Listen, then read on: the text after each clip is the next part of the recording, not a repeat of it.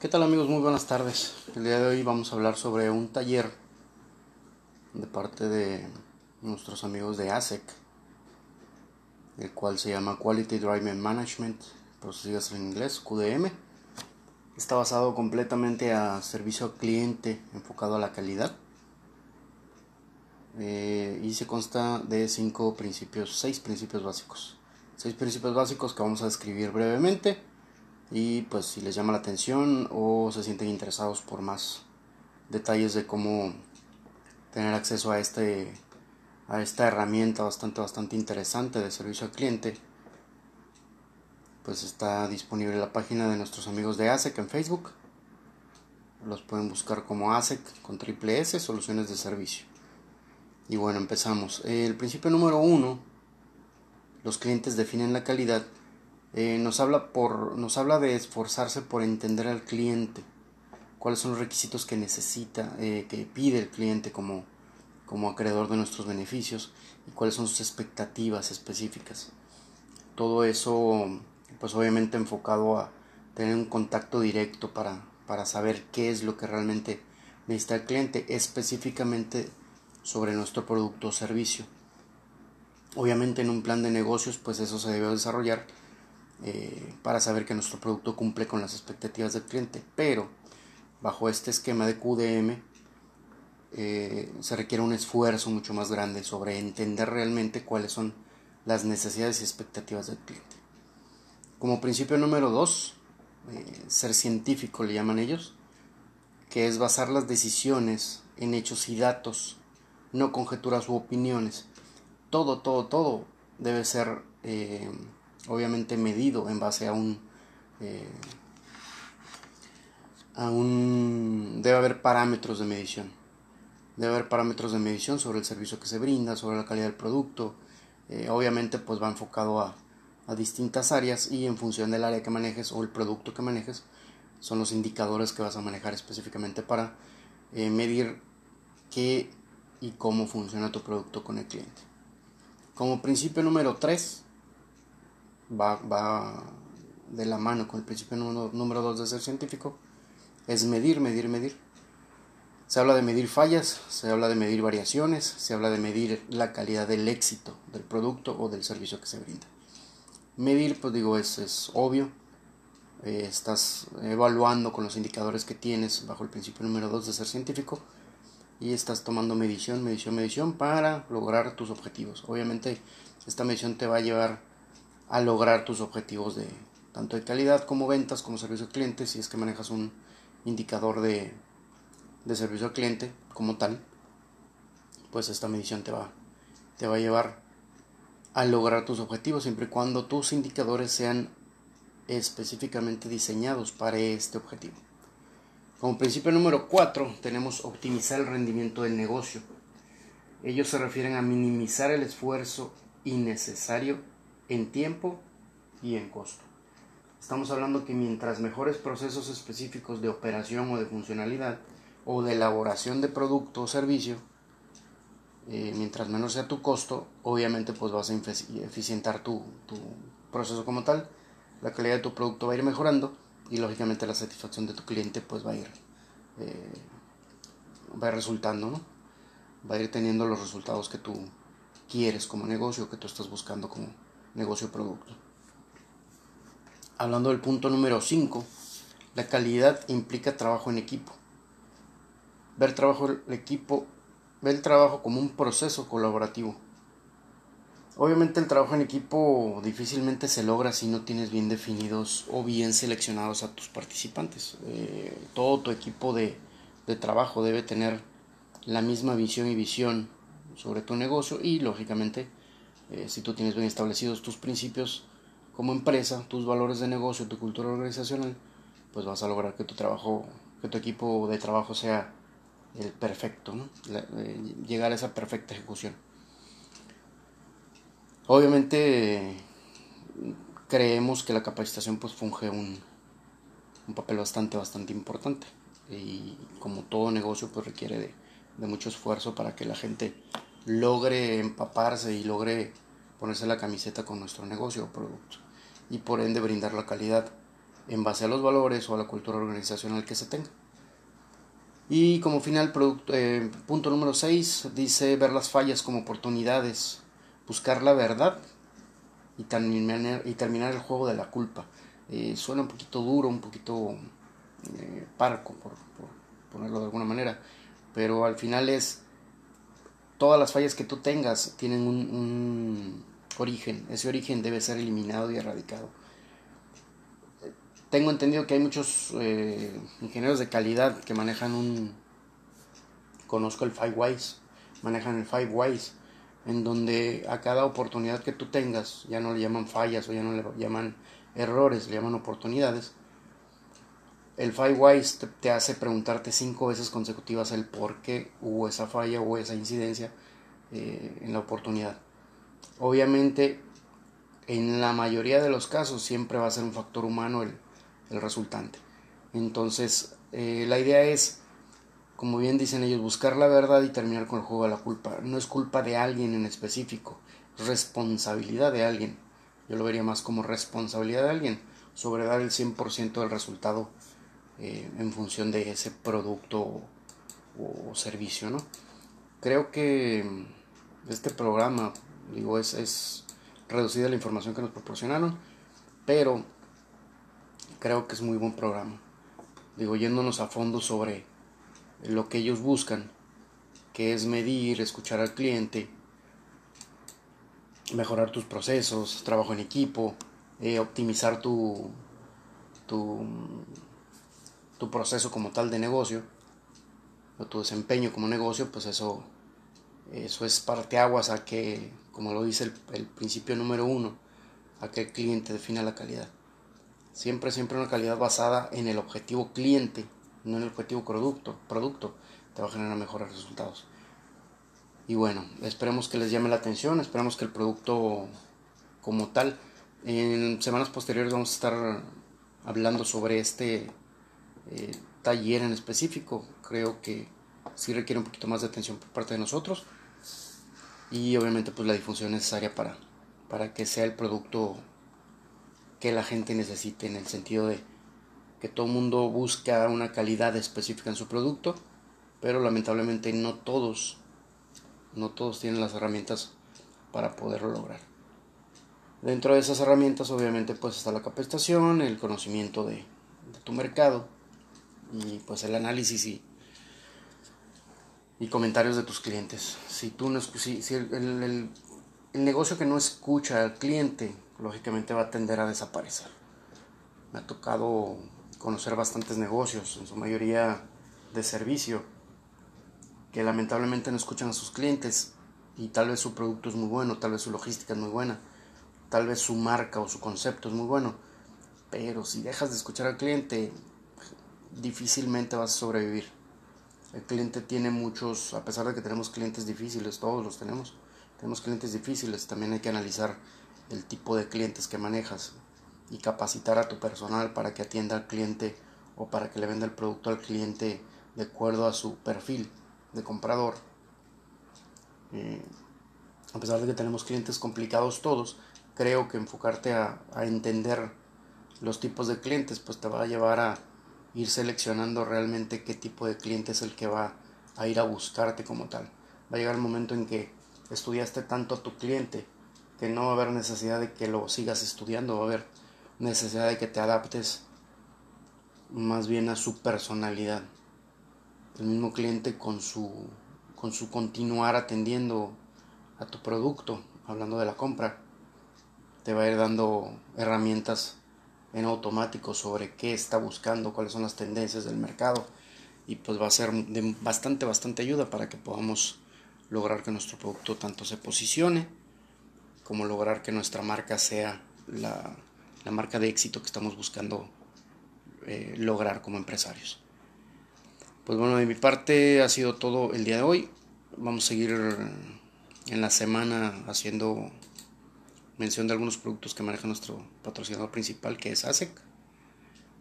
El día de mañana vamos a hablar sobre capacitación, capacitación de personal. Creo que es un área bastante bastante amplia por atender y que difícilmente muchas empresas atienden como deberían de ser.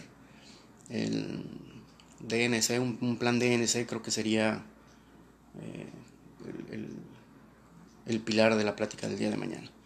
Vamos a hablar mañana de DNC, capacitación de personal y los escuchamos el día de mañana. Hasta pronto. ¿Qué tal amigos? Buenos días. El día de hoy vamos a contestar algunas preguntas que nos encontramos en redes sociales, eh, en donde muchas veces, como punto de vista de nosotros, ¿no? obviamente, asumimos que la gente nos va a dar la mejor recomendación posible.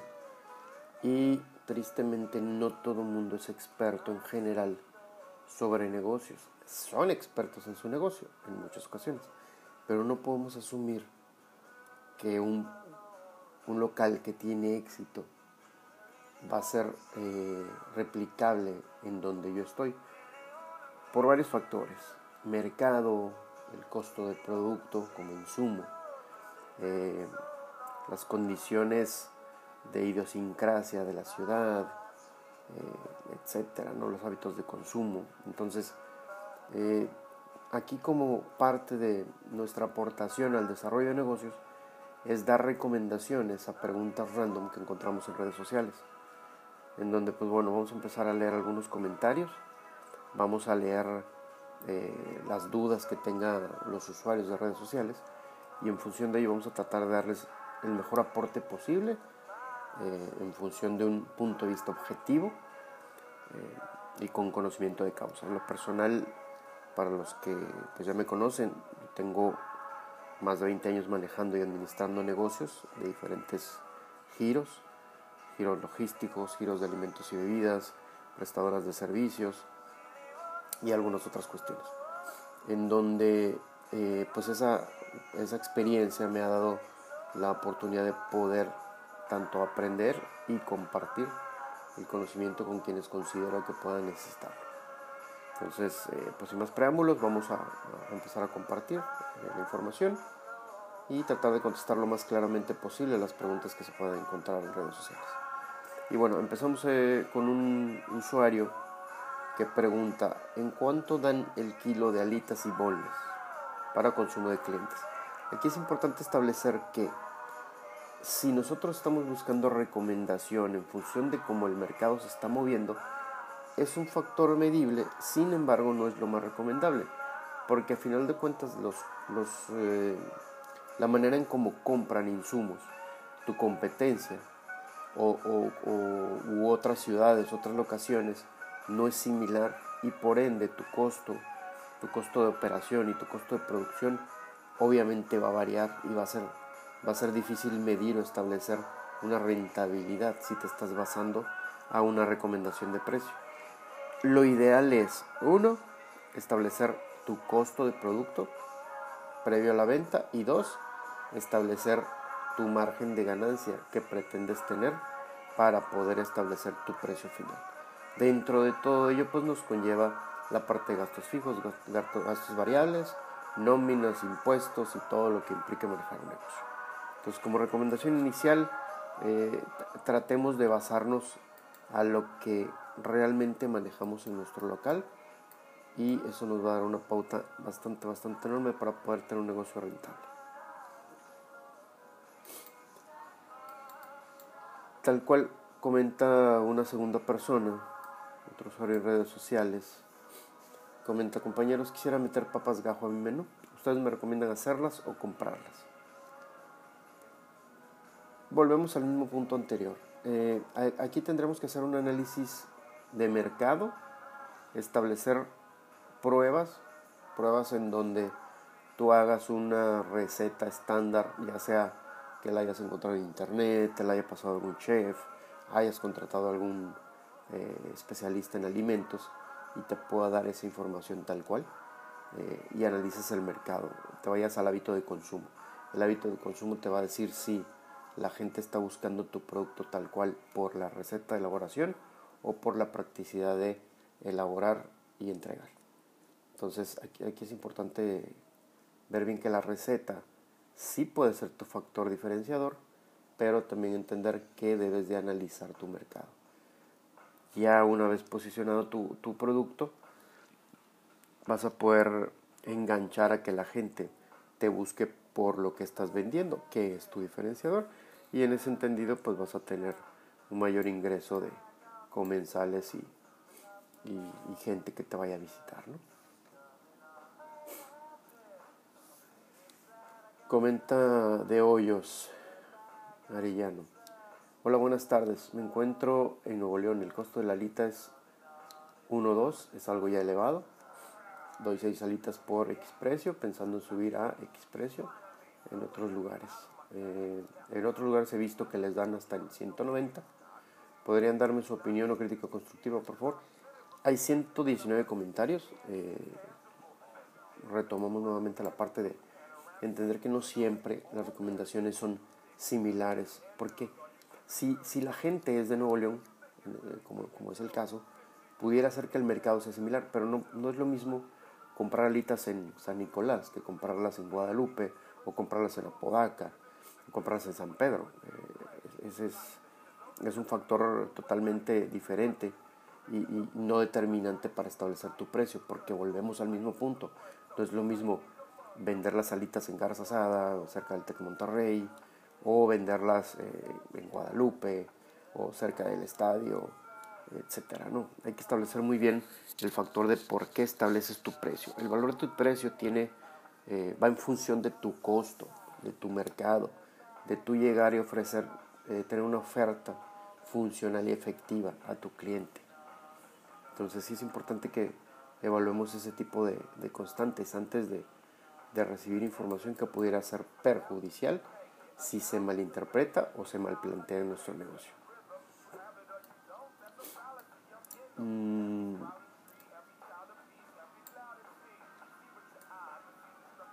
Comenta la señorita Susana, ¿alguien ha usado aceite de palma? ¿Funciona mejor la de canola o cuál aguanta mejor? Nuevamente, recomendación. El aceite no es lo mismo utilizar aceites comestibles que no son eh, a alta temperatura, no son industriales, por llamarlo de alguna manera, bajo las condiciones de un equipo que no está diseñado para ese tipo de producto. Idealmente la mayoría de los productos freidoras y demás están eh, basados a trabajar con equipos específicos. Todas las aceites eh, son para freidoras industriales, su mayoría, y todas las aceites, eh, por ende, al tener un grado de, de calentamiento determinado, pues te van a dar un producto mucho más sabroso, te lo van a freír en menos tiempo, no le van a mermar el sabor, te van a dar una calidad determinada. También hay que establecer muy bien cómo están eh, elaborando ese tipo de alitas y si tu freidora está en las condiciones de mantenimiento, como lo comento, es una freidora de uso industrial o es una freidora de uso casero y por ende el tipo de diferenciador de, producto insumo que estás metiéndole a tu, a tu cocina. ¿no?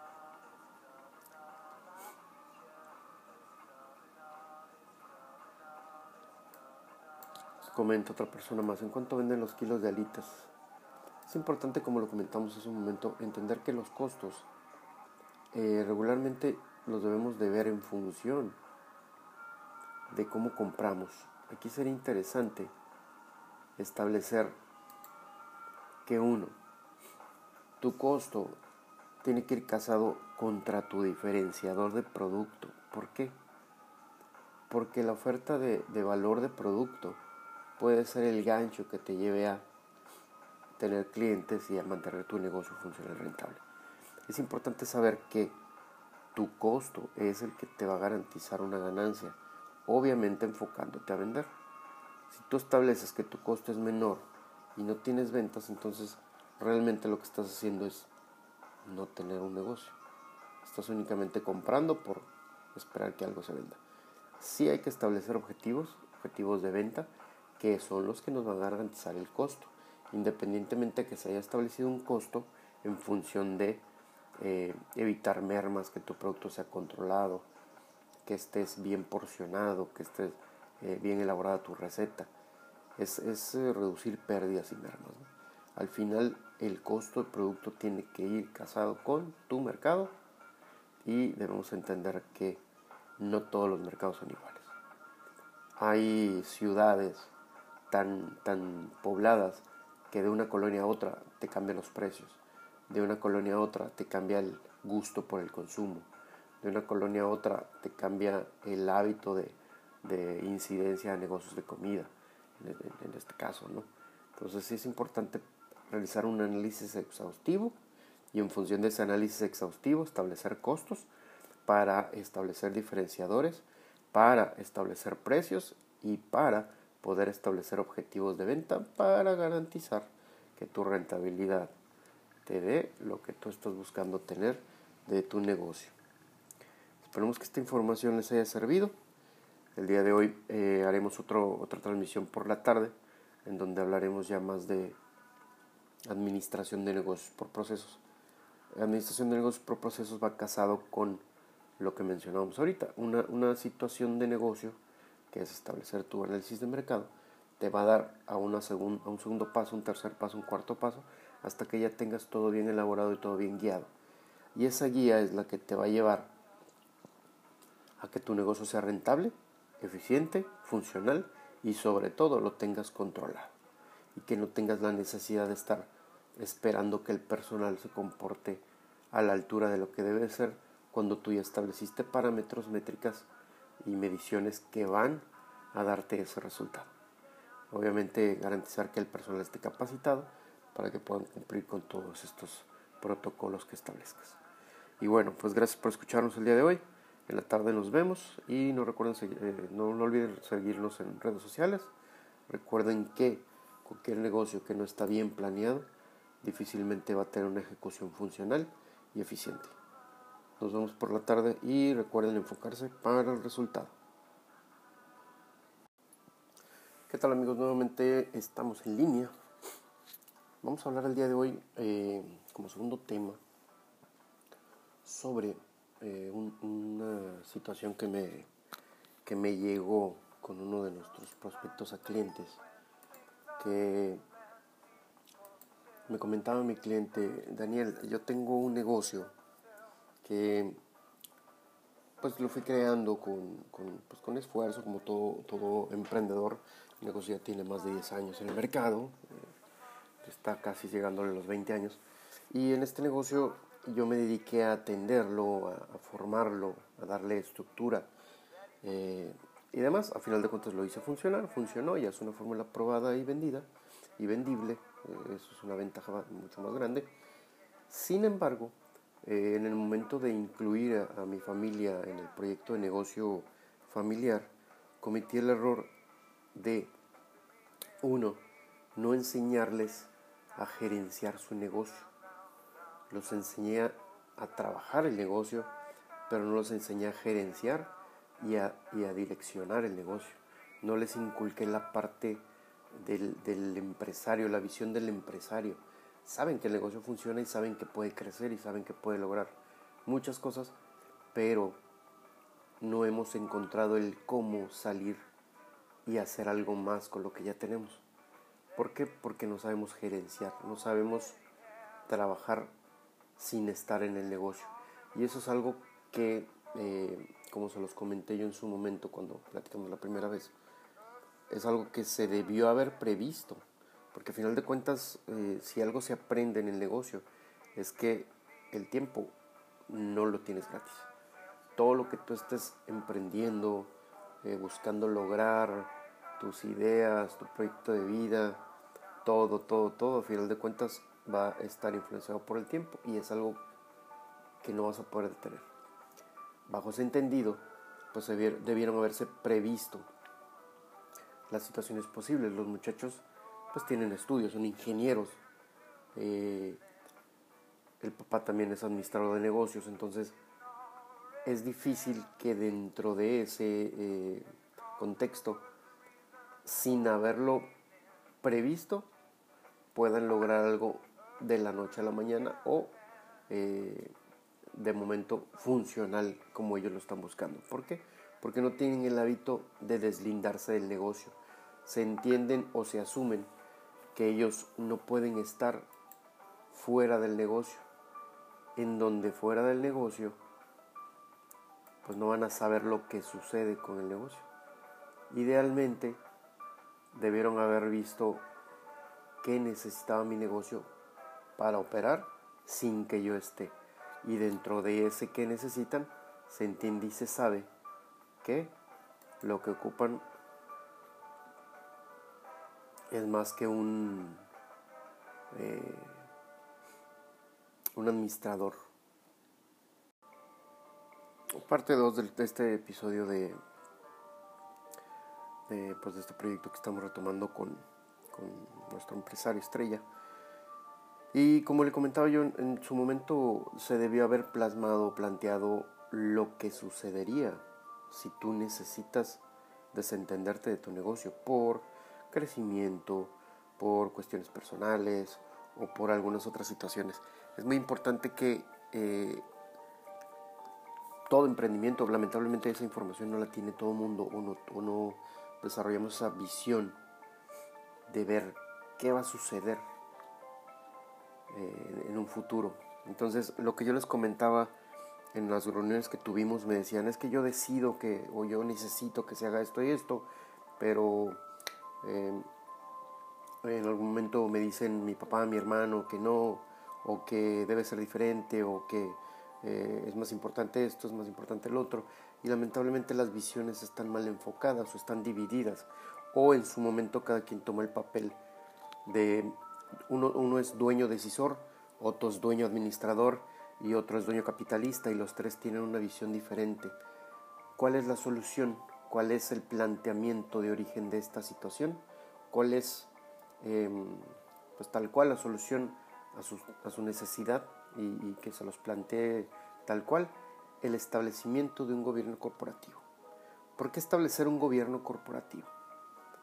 Cuando tú estableces un gobierno corporativo, las decisiones se basan al beneficio del negocio en sí y obviamente del consejo, en donde todas las decisiones que se tomen deben estar avaladas por la mayoría relativa o la mayoría eh, común o la mayoría menor del negocio, en donde si no estás de acuerdo con, pues estableces tu voto y de igual manera estableces beneficios eh, o propuestas diferentes a lo que se estableció de origen, pero no vas a quedarte con las manos cruzadas en caso de que lo que se decida haya salido mal o haya salido bien.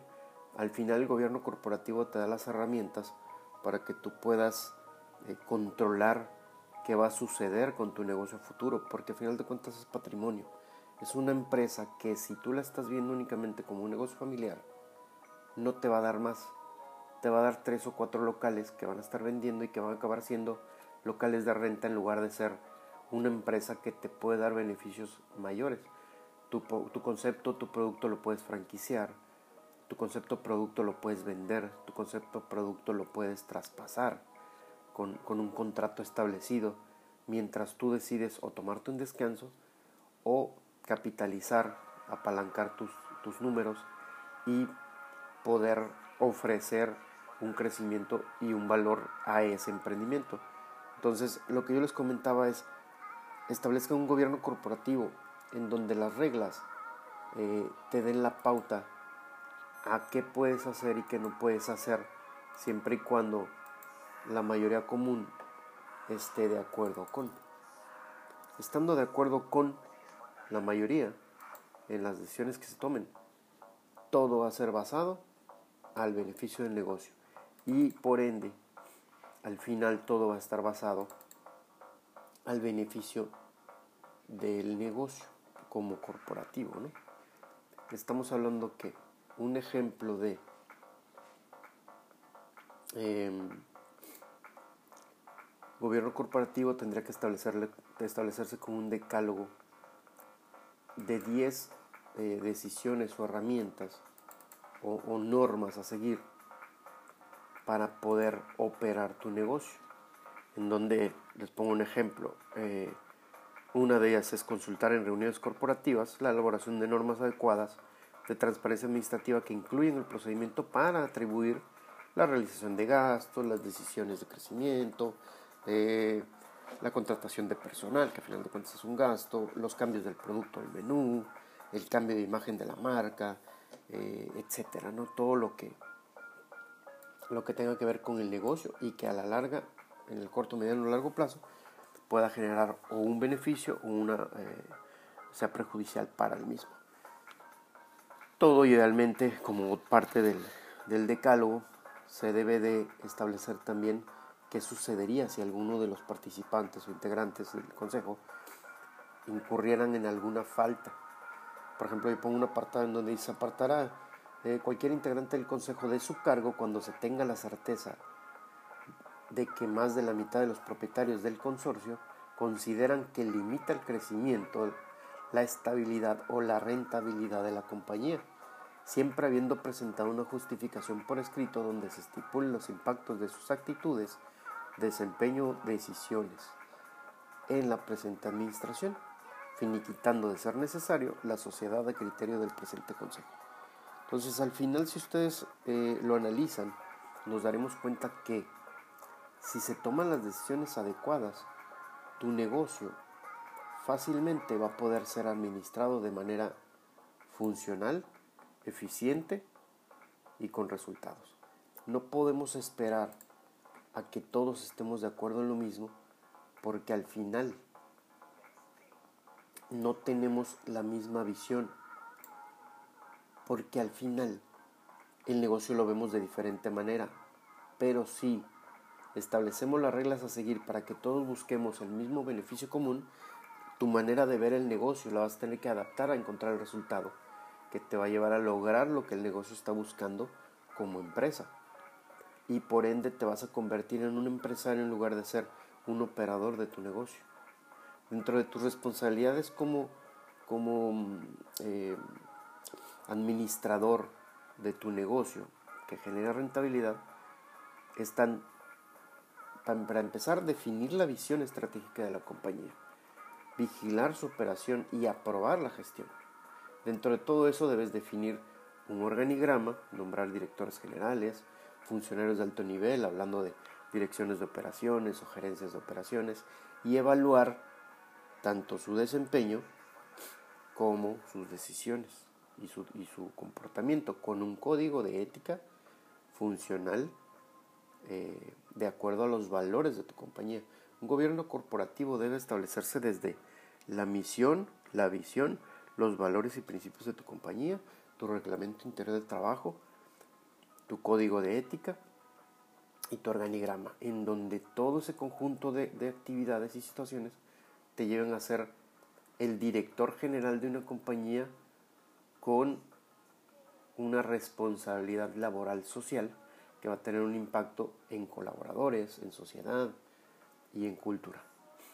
Al final tú vas a poder permear esa información y si educas y capacitas a la gente que trabaja y colabora contigo, sea socios, sea clientes internos o externos, vas a poder lograr eh, permear una buena funcionalidad, una ética profesional, una productividad, productividad perdón, una rentabilidad y obviamente la creación de un valor tanto para accionistas y clientes o gente que te consuma eh, por fuera de tu negocio, que sean colaboradores, que sean socios, socios eh, de, negocios y, demás. ¿no?